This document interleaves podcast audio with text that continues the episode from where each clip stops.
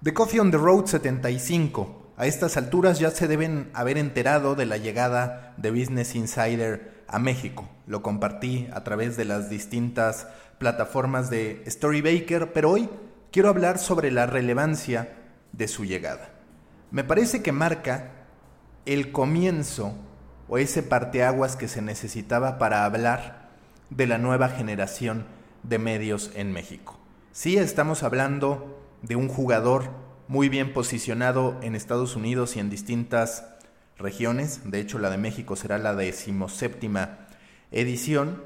Pero estamos hablando también de uno de esos medios que se percibía que cabía en Estados Unidos, en mercados maduros, pero no necesariamente en México. ¿Por qué? Porque Business Insider es de esas publicaciones que en su esencia tiene la suscripción. No por cierto contenido, pero sí por servicios premium. Por supuesto, aún estamos por saber si en el camino habrá esa alternativa. Por lo que se puede ver en el beta, que en verdad está muy beta, lanzado el día de ayer, no hay de momento una intención de realizar o de apostar por esquemas de suscripción. Pero la propia naturaleza de ese medio, la propia naturaleza de Business Insider, lleva a pensar a que en algún momento se buscaría monetizar a través de los usuarios. Y es bienvenido que eso ocurra en un entorno en el que los grandes jugadores no se han atrevido a de verdad consolidar una estrategia en ese sentido. Es cierto que ya se han dado pasos, es cierto que desde hace muchos años el Reforma mantiene cerrado su servicio, pero el que se haya cobrado al usuario no necesariamente se ha visto reflejado en la experiencia que el usuario está recibiendo por ser suscriptor. Abre también un desafío para la sociedad mexicana y para las distintas industrias. ¿Cuál es? El que se permita ejercer un periodismo de datos, de información transparente. Cuando se habla de negocios, cuando se habla de emprendimientos, cuando se habla incluso de medios de comunicación que me ha tocado, es complejo poder establecer relaciones de tal confianza que lleven a que las empresas, los emprendedores, los fondos de inversión hablen con total transparencia de aquello que están haciendo, de los resultados que están obteniendo y de hacia dónde van en el camino basados en números. Si queremos avanzar en materia de industria, si queremos avanzar en materia de lectura de negocios, tenemos que dar ese paso para que de verdad exista una apertura respecto a la utilización y difusión de datos y también a que esos datos serán interpretados de manera correcta y objetiva por quien sea que los tenga.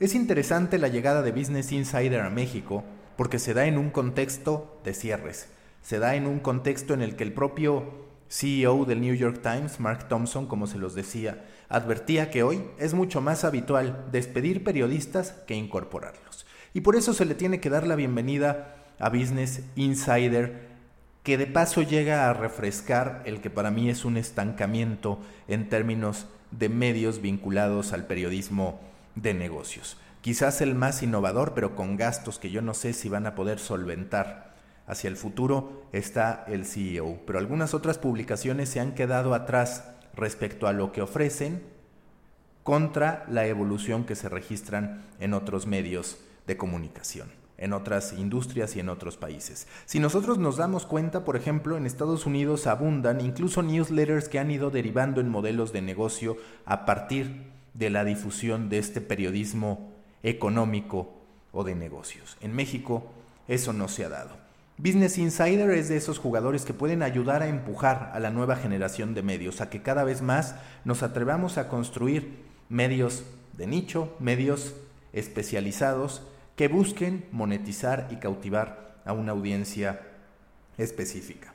Su llegada se produce de la mano de MediaSurf. ¿Y qué es MediaSurf? Una empresa poco conocida a nivel masivo que se dedica a la generación de medios offline y online. Detrás de esta empresa se encuentran dos personalidades experimentadas de la industria de los medios de comunicación, Manuel Rivera y Antonio Castañeda. Ambos fueron parte de Grupo Expansión, por lo que tienen reconocida trayectoria en lo que respecta a la construcción de medios fundamentalmente masivos como Quién, Expansión, el propio Medio Tiempo después de que lo adquieren en 2008 y podríamos decir que también de nicho a través de propiedades como en su momento Dinero Inteligente, Obras y varias más.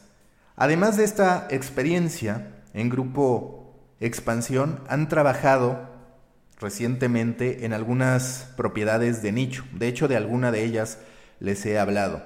La más interesante o la más activa ha sido Tumu, que busca el empoderamiento de las niñas adolescentes y a la vez la comprensión y la correcta comunicación de los padres. Es una comunidad que organiza eventos, que tiene su propio podcast y que incluso ya cuenta con su suplemento en el Universal.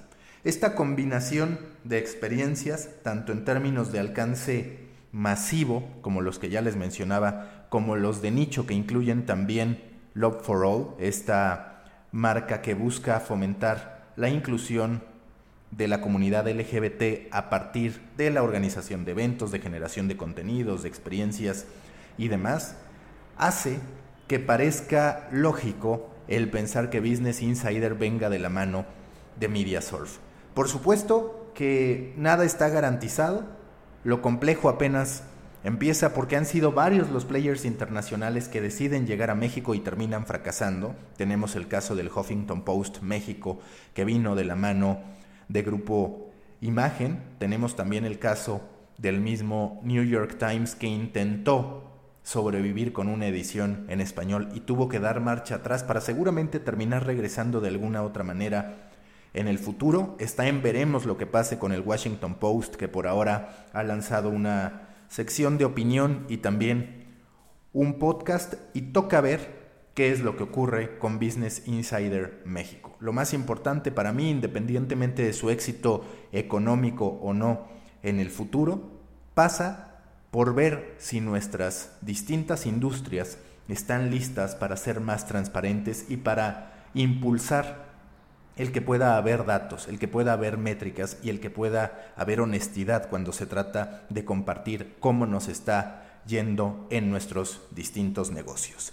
Recuerden que los espero en el canal en Telegram de Coffee Podcast en Proyecto Morona a través de un grupo en Facebook para pequeños creadores de grandes ideas, en The Muffin, el newsletter que mando cada semana con insights de la industria de los medios y el marketing digital y además creciendo muy rápido nuestro company page, el de Storybaker, en LinkedIn. Y no olviden escuchar el primer episodio de la segunda temporada de The Coffee con Sergio Cárdenas, director de audiencias y contenidos de cultura colectiva, ya disponible desde el día de ayer. Nos escuchamos mañana.